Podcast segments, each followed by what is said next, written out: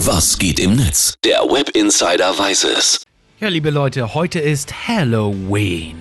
Allerdings ohne Süßes, sonst gibt's Saures. Bei uns dafür mehr Saures in Sachen Rock and Pop. Da haben wir zum Beispiel Iron Maiden, Fear of the Dark.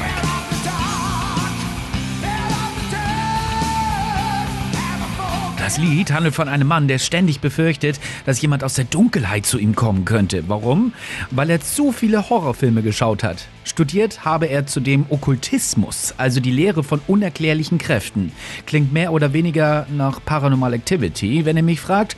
Wo wir aber schon gerade mal bei Dämonen sind, viele Cover von Iron Maiden ziehen quasi solche Gestalten. Irgendwie gruselig und deswegen für Halloween genau das Richtige. Hier sind Iron Maiden mit Fear of the Dark.